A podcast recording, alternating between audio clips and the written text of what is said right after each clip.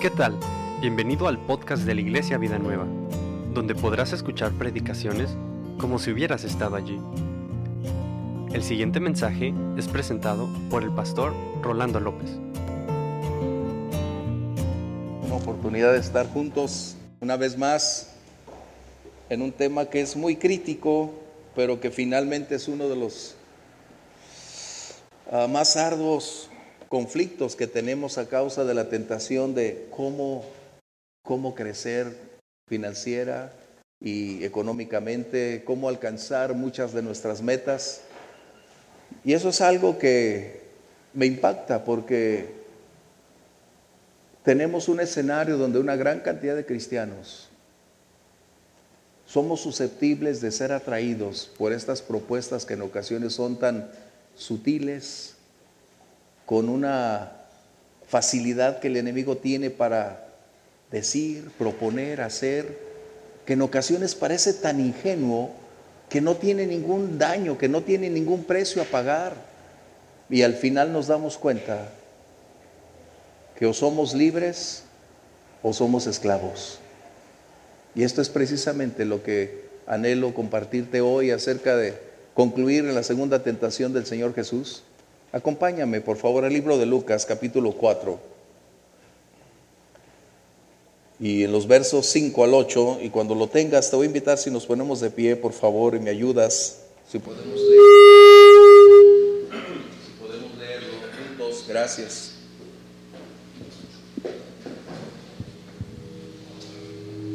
¿Y qué te parece si lo hacemos alternadamente? Si yo leo el 5, ustedes el 6, yo el 7 y nos unimos en el 8, por favor. Así que permíteme leer el 5 y ustedes el 6, por favor. Y le llevó el diablo a un alto monte y le mostró en un momento todos los reinos de la tierra.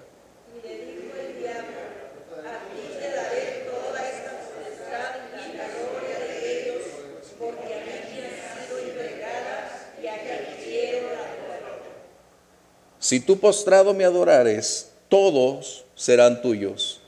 Respondiendo Jesús le dijo, vete de mí, Satanás, porque escrito está, al Señor tu Dios adorarás y a Él solo servirás. Gracias. Toma tu lugar, por favor.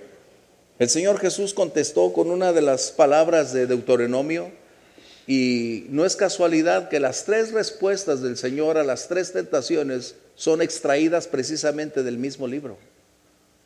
Porque es la historia del pueblo que había salido de esclavitud y estaba en el peregrinar para entrar a la tierra prometida. Es decir, para ti, para mí aplicaría como entrar a este año de bendición, a un año de promesas, a un año de esperanza, a un año de superar el pasado, de cambiar los escenarios, los escenarios, de propiciar una mejor condición en cada ámbito, en cada esfera de nuestra vida. Así que por lo general, cada uno de nosotros tenemos metas, tenemos proyectos para este año, tenemos anhelos de alcanzar y todos son viables, todos son logrables, siempre y cuando estén legítimamente sustentados en la palabra de Dios. El problema no es como algunos dicen, Señor, no te pido que me des, ponme donde hay, yo me encargo del resto. Porque al final el resultado tendrá solo dos viables respuestas. O somos esclavos o somos libres de aquello en lo cual nosotros hemos estado buscando y adquiriendo. Así que esta condición que el Señor Jesús enfrentó era el momento de mayor crisis. Recordarás, estaba en el desierto, el escenario donde nada funcionaría hablando humanamente. No existían recursos, venía a través de 40 días y noches de hambre, y en el momento más crítico es donde el enemigo parece ser, cuando llega a nuestra vida, cuando llega al punto donde estamos más propensos, donde somos más vulnerables, donde probablemente ni cuenta nos damos que estamos a punto de quiebre, es decir, a punto de entrar en una esfera que nunca habíamos imaginado, pero que para el adversario es tan clara, tan sutil, tan propicia, que es por eso precisamente el amo del disfraz un ser despiadado, un ser que aparece en el momento menos indicado, pero sus propuestas, escucha bien, nunca van a ser de bendición. promete prosperar, promete suplir, promete cambiar nuestro escenario, pero lo que nunca va a decirnos es el alto costo de lo que nosotros vamos a decidir. Ese es el punto.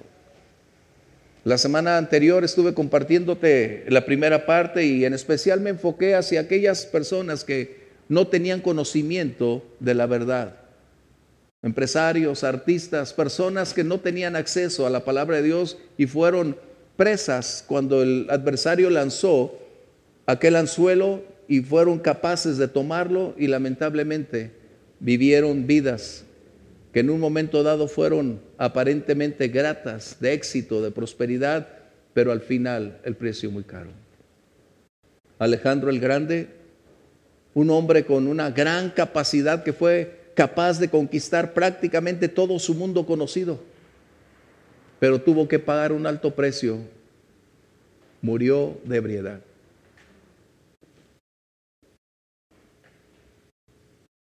Julio César, uno de los más grandes hombres de la historia, el imperio romano. Que hasta el día de hoy tenemos grandes logros acerca de la arquitectura, acerca de las leyes, como es el derecho romano, de donde se sustenta. Pero a pesar de su grandeza y a pesar de todo lo que buscó y toda la idolatría donde se desenvolvió, él murió asesinado dentro del Senado. Napoleón uno de los grandes generales, con un alto grado de capacidad para cambiar circunstancias, para aprovechar con astucia las condiciones adversas y hacerlas prósperas para su propio provecho, es decir, para conquistar. Pero finalmente murió y vivió exiliado en Santa Elena. Qué tremendo. Eso es lo que estoy mencionando del precio que hay que pagar cuando uno le sirve al adversario. Es, parece increíble. Y uno lo adjudica a cuestiones de política y a cuestiones sociales, no. El enemigo siempre tiene un plan y cuando él decide cobrar la factura, lo hace a un enorme interés. Para el enemigo todas las personas son más que números, son solo instrumentos que son dependibles o dependibles y de esta manera él podrá retirar y colocar a la, medida en que Él espera hacerlo. Así que esta es una de las estrategias que reitero, no me gusta hablar tanto, pero son los momentos porque son los propicios para darnos cuenta que estamos frente a un astuto adversario, con una gran capacidad de acción, con un, ah, yo diría, no ilimitado, pero Dios le permite alcanzar una enorme cantidad de territorio para generar estragos en cada condición. Recuerda, todo lo creado está sujeto a su creador, incluyendo el enemigo. El enemigo no se manda solo. Al final el enemigo se convierte en siervo de Dios. Pero tenemos que entender que tratará de propiciar la mayor derrota posible al pueblo de Dios. Porque un cristiano derrotado, una iglesia derrotada, es un mal testimonio para decir que Dios no tiene el control. Así que hoy permíteme entrar en otro aspecto que tiene que ver directamente con la tentación del Señor, por supuesto, pero en relación con aquellos que conocemos la palabra. El Señor escucha la voz, como dijeran los antiguos, del tentador.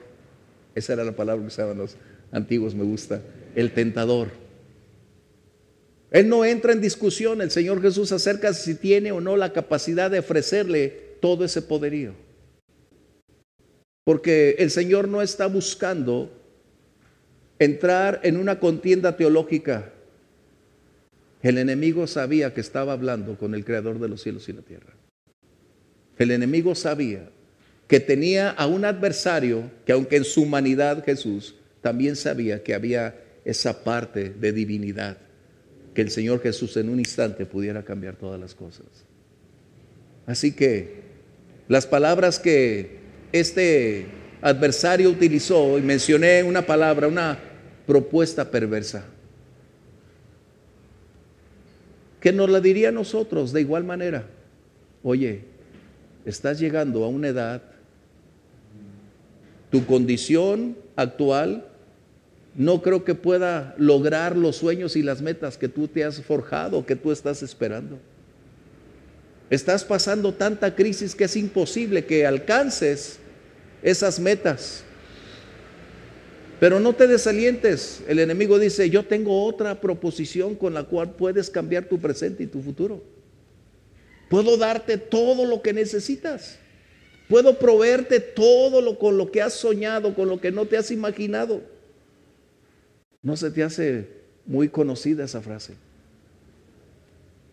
Somos todos, creyentes o no creyentes, susceptibles de estas palabras porque apela a la necesidad, apela a la condición humana de anhelar, desear, de conquistar, de obtener, de almacenar. Y la metodología del adversario siempre le ha funcionado porque no se sustenta tanto en la maldad, se sustenta en la naturaleza humana.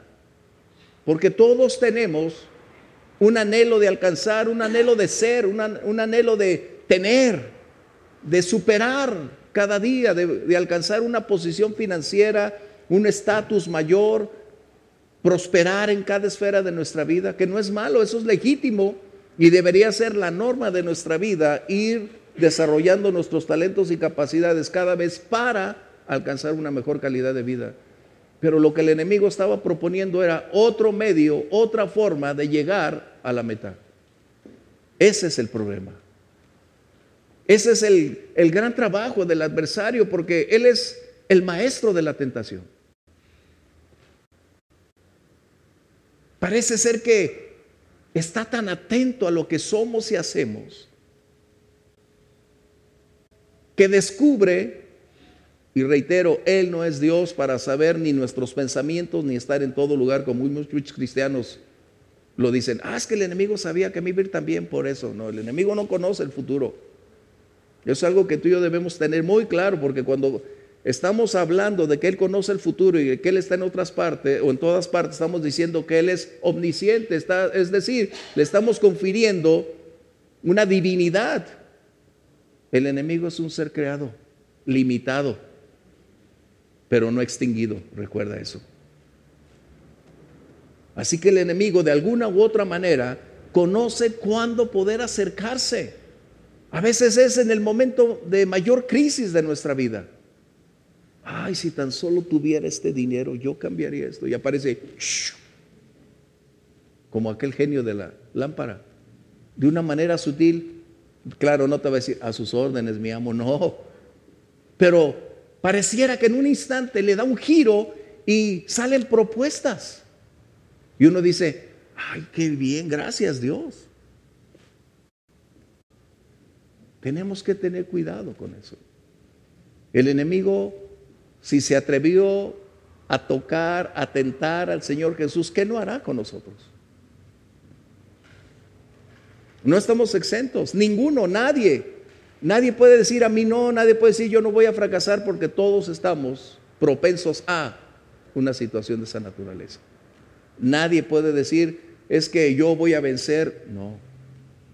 Tenemos que tener mucho cuidado con esas posturas, porque el enemigo es tan sutil que puede propiciar cosas, condiciones, circunstancias donde podemos resbalar.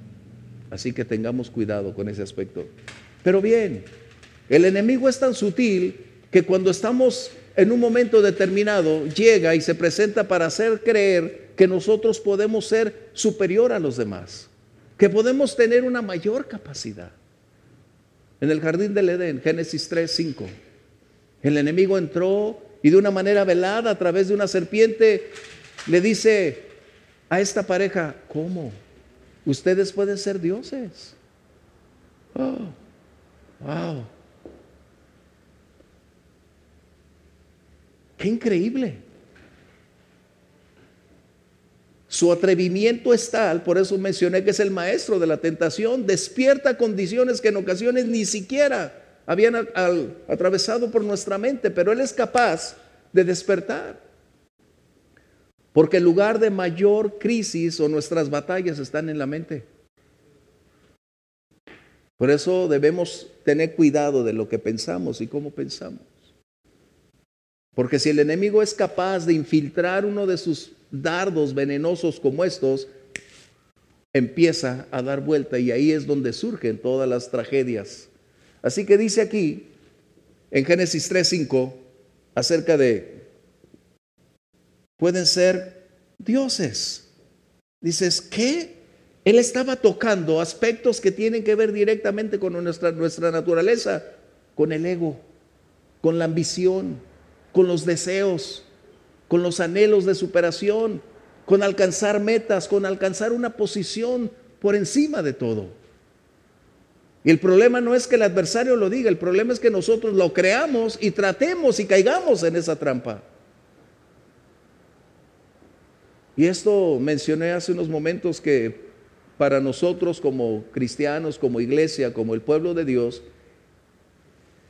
es muy crítico, porque a veces no sabemos diferenciar cuando Dios está proveyendo oportunidades o cuando el adversario está propiciando escenarios donde vamos a ser susceptibles de tener conflictos el día de mañana. Por eso dice la Biblia que la bendición del Señor enriquece y no genera dolor, tristeza, conflictos. ¿Cómo saber entonces qué es la bendición de Dios cuando no tienes esa cantidad de circunstancias adversas? Porque la bendición de Dios enriquece espiritual como física y materialmente. ¿Sí? ¿Qué sucede entonces? Aquí es donde voy. La prueba o la tentación es para probar nuestra lealtad y nuestra obediencia a Dios. El enemigo trató directamente de colocar o confrontar el carácter de Jesús. Por eso es que el Señor se mantuvo firme y fiel. Él no iba a cambiar absolutamente ninguna prioridad, ningún deseo natural. Él no iba a caer en, en la trampa de querer ganar de una manera ilegal lo que Dios ya le había dicho que sería de él, pero hablando en el camino de la rectitud, legítimamente. Cuando viene una tentación a nosotros no es pecado ser tentados. La tentación va a formar parte de nuestra vida, porque hay una naturaleza antigua que todavía está ahí, no ha sido erradicada, pero la medida en que nosotros la alimentemos es como vamos a tener más conflictos. Pero la prueba de esa tentación será nuestra lealtad, nuestra obediencia, nuestra fidelidad, nuestra dependencia en Dios. Así que cuando el enemigo llegue y dice, ¿cómo que estás pobre? Mira, yo conozco una persona que si vas, te da lo que quieras, pero no te dice el precio que vas a pagar.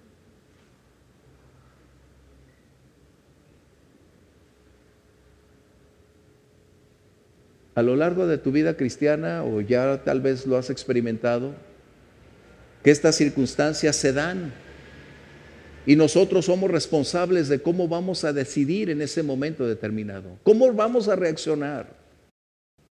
Por eso es necesario, papás, que enseñemos a nuestros hijos a aprender los principios bíblicos desde su niñez para que en ese proceso formativo van aprendiendo, van a desarrollar van a entender más fácil de dónde es la fuente que es genuina y de aquellas cosas que deben abstenerse. Porque cuando llegan a la secundaria o llegan a la universidad viene un enorme conflicto porque no fuimos capaces de proveerles los recursos suficientes para establecer lo que es correcto de lo incorrecto, lo que es los valores absolutos de los valores temporales que nuestra sociedad está teniendo.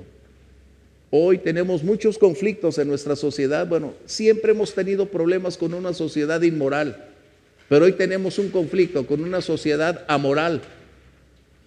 Qué tremendo. Y es muy distinto, porque hoy estamos como en los tiempos de Pablo, en Corinto, en Grecia, en Roma. Todo es válido, todo se vale, todo se puede. Mientras no dañes a otro, todo es lícito. Qué importante. Así que, ¿qué sucede entonces? La nueva naturaleza que nosotros tenemos va a determinar el tipo de reino que anhelamos. El Señor Jesús hizo una declaración en el Evangelio de Juan capítulo 18. Me gustaría que la vieras, por favor. 18:36. Y es ahí en la disyuntiva donde tú y yo nos movemos. A veces estamos en una manera neutral, pero dentro del Evangelio no podemos estar en, una, en un ámbito neutral. No es como los políticos que deciden votar unos sí, otros no y otros se abstienen. La abstinencia es tomar una decisión, es votar a favor de la mayoría. Por eso esos políticos, la gran mayoría, ni me agradan.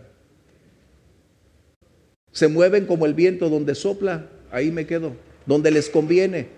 Y nosotros necesitamos personas con un alto grado de compromiso, con principios y valores para que puedan representarnos, porque a mí no me representan. Yo, yo creo que a ti tampoco. ¿Verdad que no? Todo lo que tenemos que hacer nosotros es, el Señor Jesús dice, porque mi reino, ¿qué dice? No es de este mundo. Y esa es la gran condición.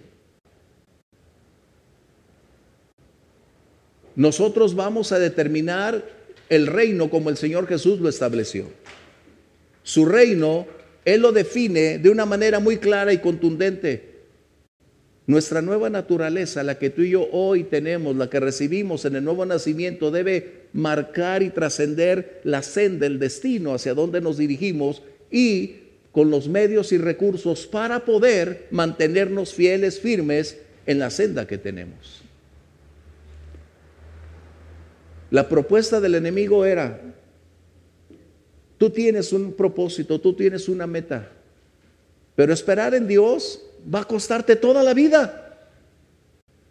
Esperar en Dios va a ser cansado, pesado, vas a pasar pruebas, vas a llorar, vas a encontrar limitantes, vas a encontrar con que hay dolor, con que hay sufrimiento. Y mira, mi propuesta es sencilla puedes llegar a tu destino sin tantos conflictos, sin pasar por el valle del dolor. Y esta es la propuesta. Qué tremendo. Porque a veces nosotros estamos luchando entre aceptar y someternos a la voluntad de Dios o buscar otros medios para poder hacer que las cosas cambien. Cuando tú y yo le entregamos nuestra vida al Señor, le dijimos, todo lo que soy, mi presente y mi futuro está en tus manos. Dios ama y desea que sus hijos sean bendecidos y prosperados, pero a la manera de Dios. Dios no necesita nuestra ayuda. Dios solo requiere nuestra lealtad, nuestra obediencia, nuestra fidelidad. Y Dios es como lo hace.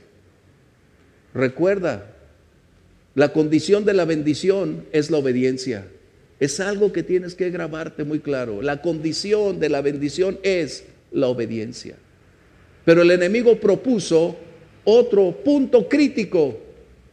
La adoración para el enemigo sería la condición de la prosperidad para todos. Y durante este año quizás tengamos propuestas no muy gratas que pensemos proceden de Dios y debes tener ese balance para discernir entre lo que es correcto e incorrecto, lo que procede de Dios y aquello que es una propuesta con un alto grado de dificultad, con un riesgo enorme, donde habrá un enorme costo a pagar. Y la gente, la mayoría de la gente que mencioné en la ocasión anterior, tiene un enorme conflicto, un enorme problema, puesto que no tienen la vida del Señor para diferenciar las cosas. Escribí algunas cosas que mientras estudiaba salen, ¿no? El enemigo propuso un camino fácil al éxito. No hay atajos para alcanzar lo legítimo. No hay caminos cortos para alcanzar lo que es agradable, lo que es grato, lo que es honesto, lo que es transparente delante de Dios. Dios espera que tú y yo alcancemos un gran potencial, que prosperemos en cada esfera de nuestra vida, pero sometidos a la norma de la palabra de Dios, obedeciendo a Dios, no mirando por otras sendas. De tal manera que cuando caminamos bajo la obediencia de la palabra de Dios, es probable y es difícil tal vez, y sí, sí es. Pero la bendición de Dios es la que enriquece. Él tiene cuidado de los suyos. Él no limita sus recursos. Van a llegar, créelo, van a llegar, pero se requiere a veces pasar ese tiempo donde será probado nuestra fe, donde será probada nuestra lealtad, pero el Señor te va a llevar a esa bendición. El éxito, como mencioné la semana pasada, para ser grato, aceptable, debe ser legítimo, como dice Timoteo. Los malos medios producen malos resultados. La perversa doctrina del fin justifica los medios es perversa. No podemos tú y yo justificar con malas acciones alcanzar buenas cosas. No podemos pretender agradar a Dios con malos recursos procedentes de diversas fuentes no gratas y creer que esto va a ser agradable, lícito delante de Dios. Esa es una mala condición que el mundo ha estado infiltrando y principalmente nosotros, la iglesia, de que el fin justifica los medios. Jamás, jamás aceptes un medio contrario a la voluntad a la palabra y a la revelación de Dios acerca de esto. Los malos medios producen resultados fatales. Qué tremendo. ¿Qué le propuso entonces el enemigo al Señor Jesús? Alcanzar el éxito, alcanzar la corona, obtener fama, obtener un alto grado de influencia en las personas por un medio distinto a la cruz. Es decir, de no pagar el precio correcto, legítimo, y proveerle un atajo para llegar a esa condición y entonces las cosas cambiaron. Hace años, un cantante cristiano, más bien era cristiano, llamado Elvis Aaron Presley, creado en la iglesia bautista, aprendió la vida cristiana. Y un buen día, para el Día de las Madres, quiso grabar un disco para su mamá.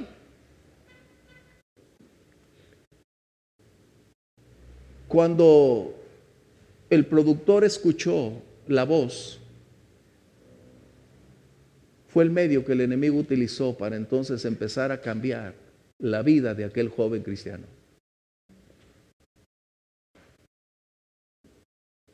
La vida de este joven nunca más volvió a ser la misma. Hubo un disparo, así, tal cual un disparo para alcanzar el éxito, para cambiar la vida que él jamás había imaginado, pero era una propuesta que estaba atrayendo su ego, atrayendo su ambición, anhelando por otros medios cambiar las circunstancias. Y encontramos a este hombre en una crisis porque los últimos conciertos de él estaban cargados de himnos cristianos. Si tú me preguntaras quién de los cantantes del mundo tenía más, más discos cristianos, Elvis Presley. Tú vas a encontrar una gran cantidad de música cristiana de Elvis Presley. Increíble.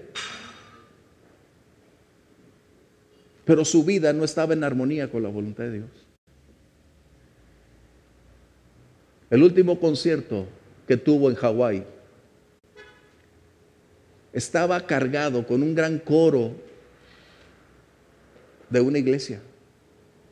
Era tal su desesperación de estar entre dos mundos en un conflicto enorme por no saber cómo cambiar, qué hacer, que en su último concierto propició que se tuviera mucha música de iglesia en su concierto.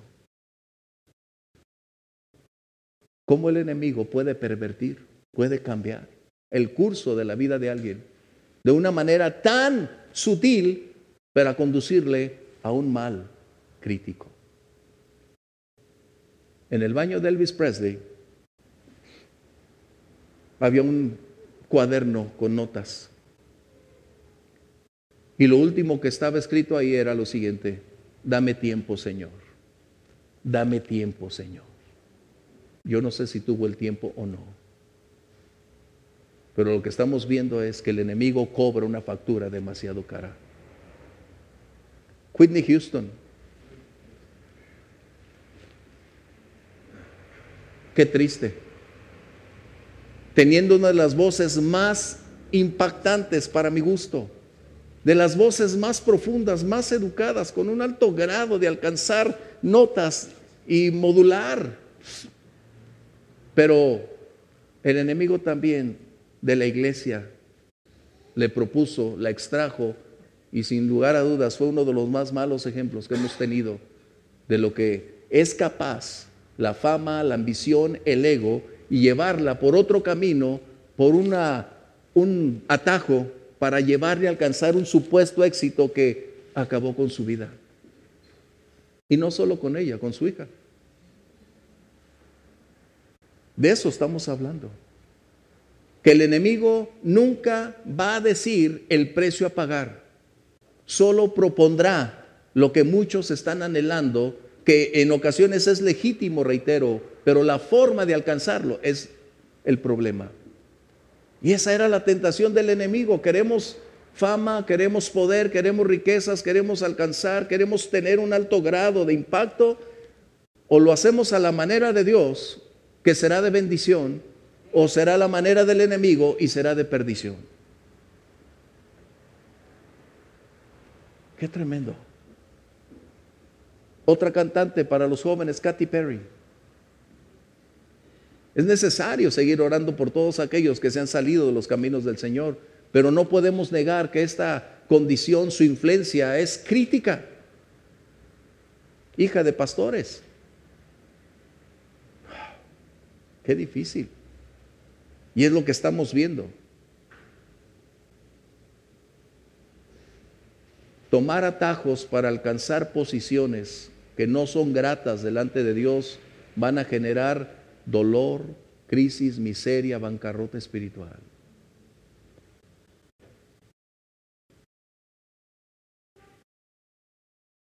La semana pasada comenté lo que dice en Timoteo, que los que aman el dinero, van a entrar en graves crisis y conflictos. Porque el amor al dinero es el problema. Tenemos una gran cantidad de personalidades que fueron susceptibles a estas propuestas y al final sus vidas estuvieron perdidas. Encontramos en todos los medios personas que tenían una formación cristiana, pero que al final la prosperidad tiene un enorme problema, déjame decirte. La prosperidad empieza a hacernos sentir que somos más dependientes de nosotros mismos y nos empezamos a olvidar de Dios, que fue el reclamo de Dios. Y ese es el problema. Cuando empezamos a abandonar a Dios, empezamos a dejar de congregarnos, cuando empezamos a olvidar buscar su presencia, cuando ya no nos deleita estar con Él, ni nos deleita estar con su familia, es donde estamos entonces descubriendo que estamos en el camino a un punto donde el fracaso es inminente. Pero déjame decirte algo. Una de las grandes tentaciones de la iglesia también es esta. Estamos entrando en un conflicto donde la iglesia, al no tener el impacto, al no tener la gran cantidad de asistentes, estamos preocupados y estamos buscando las formas de atraer a las personas. ¿Y cuál es el medio? ¿Cuál es la forma? Como el enemigo lo dice, mira, tú quieres tener a toda esa cantidad de gente, es tan fácil. Disminuye los valores cristianos, disminuye los estándares bíblicos y mira, Tú di que Jesús no es Dios, que Jesús es chido, que Jesús es el amigo. Y mira, vamos a tener una gran, gran cantidad en las iglesias. Uno de los problemas que tenemos en el ministerio es precisamente cuando los pastores, lejos de someterse a la voluntad de Dios, queremos cambiarla. El Señor Jesús le dijo a Pilato, si no te viene de lo alto, no tienes nada. Y hemos querido aferrarnos al éxito porque creemos que los números son lo que producen el éxito. Pero los números no producen el éxito. El Señor no nos mandó a hacer números, nos mandó a ser discípulos de calidad. Y si tú me preguntas qué espero de números o calidad, por calidad. Una de las tentaciones en el ministerio es cómo crecer. Pero Dios le dijo a Moisés desde el principio, mira, haz esto de acuerdo al modelo que se te mostró. Nosotros ya lo tenemos en la iglesia, ya sabemos cómo y qué debemos hacer. Pero el enemigo está ofreciendo una gran cantidad de medios y oportunidades y lamentablemente estamos entrando en esa condición de ser permeados por los pensamientos del mundo y utilizar las herramientas del mundo para ganar a las personas es imposible. No podemos utilizar herramientas del mundo para ganar lo espiritual. Gracias. No debemos hacer eso. Nosotros somos llamados a otra esfera. Claro que las almas cuentan. Si tú me dices, claro, Jesús dio su vida por las almas.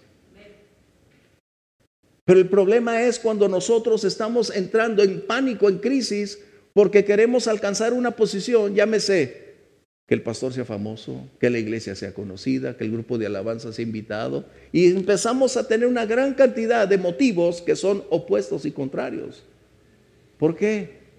Porque anhelamos alcanzar una estatura, una ah, solidez, fama, reconocimiento. Y la iglesia ha estado teniendo una enorme cantidad de problemas. Hoy si quisiéramos bajar, yo le decía al hermano David, al pastor, estábamos platicando, era, es tan sencillo poder tener una iglesia llena. Tan sencillo, vamos apagando las luces, vámonos poniendo mesitas, vamos cambiando el escenario y vamos a tener prácticamente un bar aquí.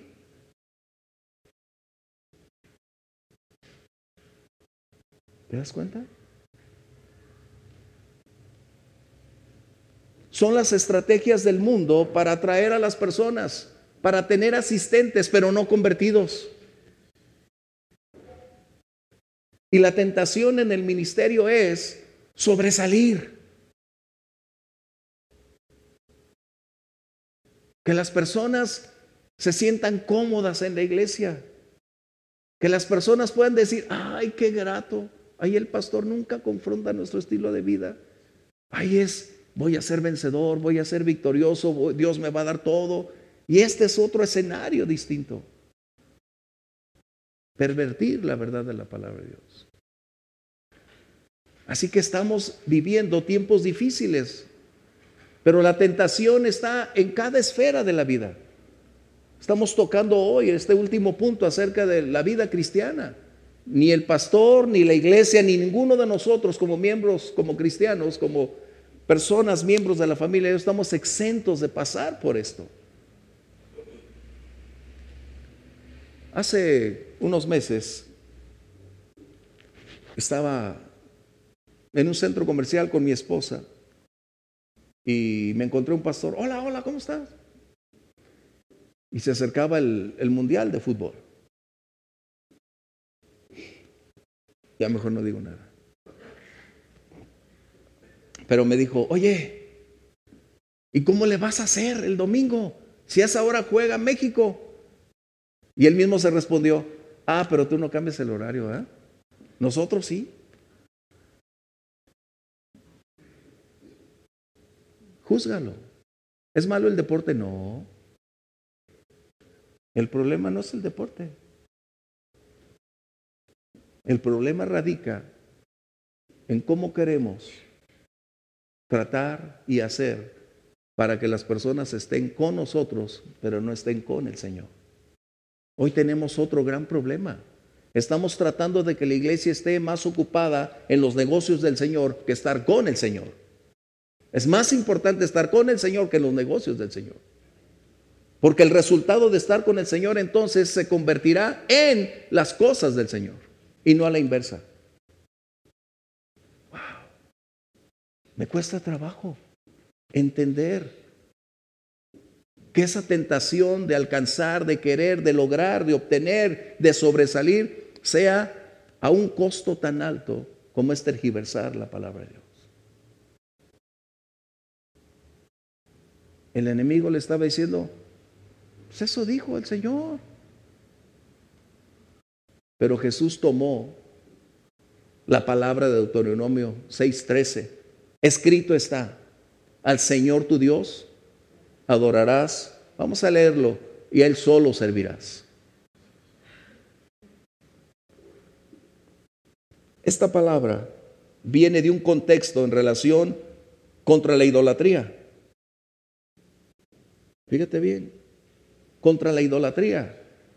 Estas palabras Moisés las está refiriendo porque el pueblo estaba a punto de entrar a la tierra prometida, al lugar de las bendiciones, al lugar donde una tierra iba a fluir leche y miel, donde el pueblo iba a disfrutar de lo que ya estaba ahí porque Dios lo había prometido. Pero la condición de disfrutar esa tierra donde fluiría leche y miel sería la obediencia a Dios. Y la idolatría es otro de los puntos críticos que estamos teniendo en la iglesia. Una gran cantidad de artistas y los idolatramos.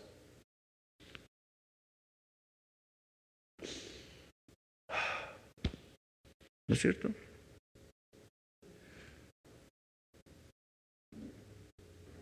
La idolatría es el más grave pecado porque sustituye a Dios por algo o por alguien. Jesús le dijo, escrito está, al Señor tu Dios adorarás y a Él solo servirás. El pueblo de Israel una y otra vez recayó, porque cuando entró a esa tierra estaba expuesto al contagio de las naciones aledañas, de las prácticas culturales de ese tiempo y esas prácticas culturales fueron los que derrotaron a Israel. Se convirtieron en su peor adversario porque no fueron leales a la palabra. Dijeron, ¿cuál es el problema? Estamos en este lugar, compartimos lo que ellos practican. El propósito de Dios era que ellos fueran bendecidos para bendecir a otros. Conocer a Dios para que ellos evangelizaran y tocaran a otros. Pero nunca fue así. La prosperidad tiene un enorme precio a pagar. Porque nos aleja de Dios. Nos hace dependientes de nosotros mismos porque tenemos recursos en ese momento para tomar acciones, para decidir y para creer que nosotros somos autosuficientes. Cuando Dios nos va a ir bendiciendo rica y abundantemente en la medida en que nuestra fidelidad hacia Él es una realidad. Dios nunca te va a dar más de lo que no puedes manejar. Dios nunca te va a dar más de lo que no puede ser posible, que tú tengas la capacidad de administrar con efectividad, con éxito. Dios nunca te va a dar más.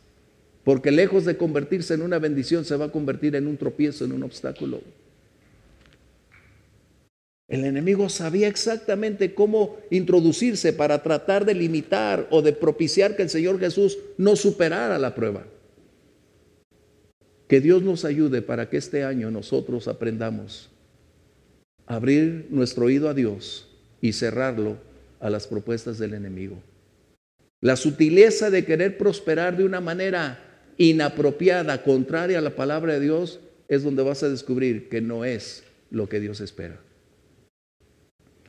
Dios nunca te va a proponer medios ilícitos para alcanzar el éxito. Dios nunca va a enviar medios contrarios para que alcances la victoria. Dios siempre va a utilizar su palabra, la verdad, la honestidad, la transparencia para dar testimonio de Él. Si este año tenemos metas, estamos anhelando superar una mayor posición social o anhelamos tener una mayor calidad de vida, seamos prudentes. Hay un dicho en Estados Unidos que me gusta, y me gusta porque tiene una verdad acerca de cuando creemos que tenemos la capacidad para movernos en cualquier esfera sin salir dañados, sin salir resultados. Dice lo siguiente, que cuando te sientes a cenar con el diablo, tienes que tener una cuchara más grande que la de él. Qué tremendo, ¿ah? En otras palabras, no puedes negociar con el diablo a menos que no seas más capaz que él. Jamás va a suceder eso. Jamás. El Señor nos ha llamado a libertad. La tentación sobre las malas adquisiciones de los recursos financieros pueden estar ahí hoy y el resto de nuestra vida, pero de nosotros dependerá aceptar la voluntad de Dios para nosotros en este tiempo. Hay momentos en que estamos más vulnerables, estamos orando, las necesidades son apremiantes y a veces uno quisiera que en ese tiempo Dios enviara el milagro financiero y saliéramos de eso.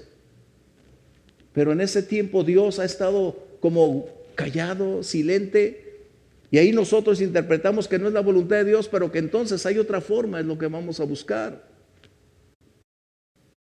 Esa es la propuesta del enemigo. Busca otro medio para que salgas de esto.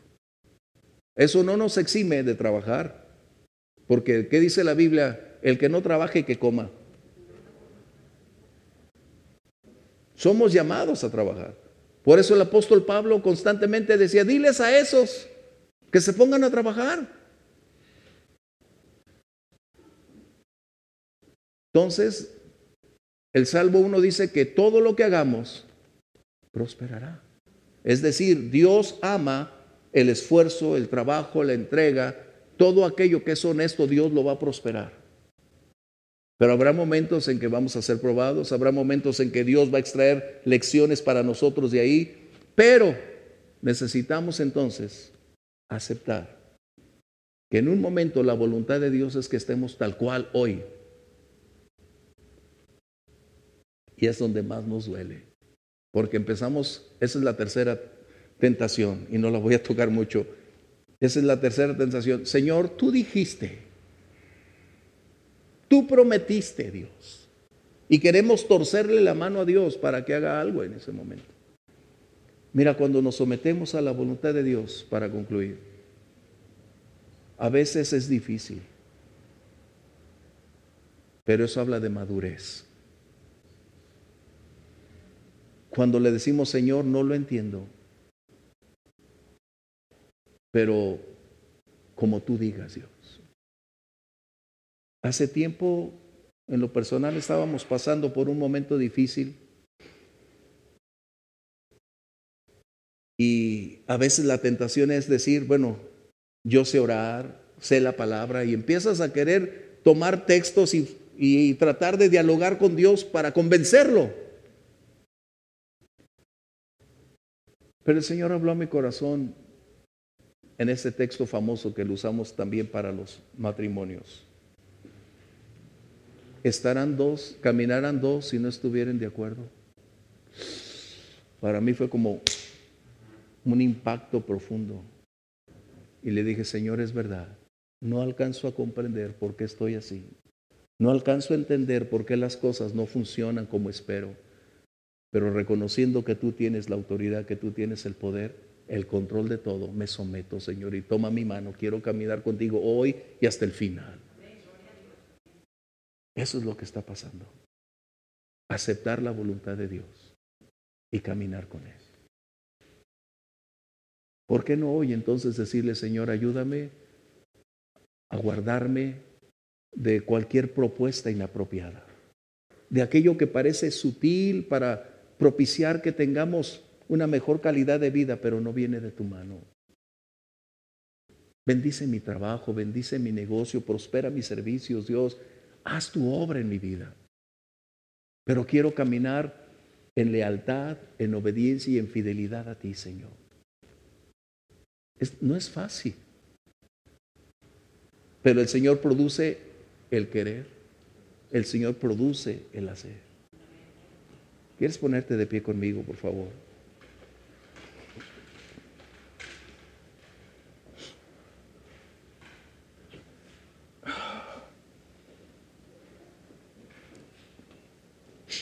Lo que el enemigo nunca va a decir es que cuando él convence a alguien o le propone algo y él se deja seducir, él se vuelve esclavo del enemigo. Y cuando alguien es esclavo, trabaja para aquel que lo venció, para promover sus negocios, para promover sus intereses. Romanos 6, 16 dice eso. Estamos en un mundo crítico, en un mundo difícil. Estamos en tiempos muy, muy difíciles de verdad. Pero el Señor nos ayude a caminar de su mano con la mayor transparencia posible. Dios prosperará, sí, pero no creamos que Dios ha olvidado tener cuidado de los suyos. Dios tiene cuidado de nosotros. Tal vez tú estás pasando un tiempo financiero muy difícil. Tal vez no hay la abundancia que esperabas. Quizás no se han dado los negocios que tú has estado esperando. Tal vez la estrechez financiera ha estado tocando la puerta de nuestro hogar con tanta insistencia que ha penetrado. Y ahí estamos creyendo en que Dios ha olvidado sus promesas. Pero no será acaso el tiempo en que Dios esté probando nuestra lealtad, nuestra fidelidad. Señor, te agradecemos la oportunidad de conocer tu palabra. Nuestras dudas son resueltas cuando tú nos hablas. Las interrogantes que surgen en nuestra mente, Señor, como resultado de las circunstancias que experimentamos y enfrentamos, son resueltas por esa declaración de tu palabra, Señor. Ayúdanos a caminar tomados de tu mano. Ayúdanos, Señor, a buscar día con día, caminar en fidelidad, en lealtad, honrando tu palabra, Señor, honrándote a ti, mi Dios. Danos discernimiento para saber cuándo esas propuestas que parecen tan infantiles, tan sutiles, tan prósperas de la noche a la mañana, Señor, donde no se hace evidente el riesgo que se está corriendo. Ayúdanos a discernirlo, Señor. Ayúdanos a entender que no hay caminos fáciles al éxito, que no hay forma de alcanzar las victorias a menos que no se tengan peleas espirituales, luchas en la oración para seguir adelante. Padre, Gracias por mis hermanos, por permitirnos, por permitirme a mí, Señor, hoy compartirles tu palabra, por su hambre y su sed, por su disposición de conocer más de ti, Señor, de abrir este espacio para conocer tu palabra, Señor. Bendícelos abundantemente que así como hoy su vida espiritual está prosperando de igual manera, Señor, en todo donde su mano esté, Señor. Pero llévanos cada día a continuar disfrutando la libertad a la cual nos has llamado. No queremos, Señor, estar en esclavitud otra vez. Queremos caminar a la luz de la libertad.